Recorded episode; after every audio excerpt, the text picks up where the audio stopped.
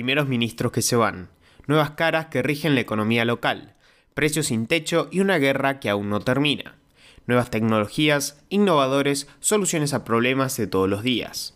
Cada vez que una temporada se va, las historias continúan y nos empujan a volver rápidamente en una nueva edición. Hoy vuelve Primera Parada, cuarta temporada. ¿Por qué nos informamos? ¿Qué nos lleva a tener la necesidad de estar al pendiente de lo que pasa en el mundo? Los más ávidos tal vez para tomar decisiones financieras, otros para actuar laboral o políticamente. Pero la gran mayoría, ¿por qué se informa? Las noticias, desde las más elocuentes a las más estúpidas, nos ubican en el mundo.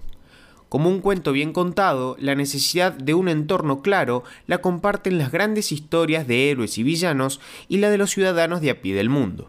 Al fin y al cabo, nosotros somos los protagonistas de nuestra propia película y la aventura de nuestro cuento necesita material para ser contada.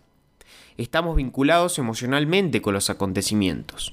Nos espantamos ante los crímenes atroces, nos regocijamos cuando nuestro equipo sale campeón, protestamos ante las injusticias del mundo y amamos a los pequeños héroes de todos los días.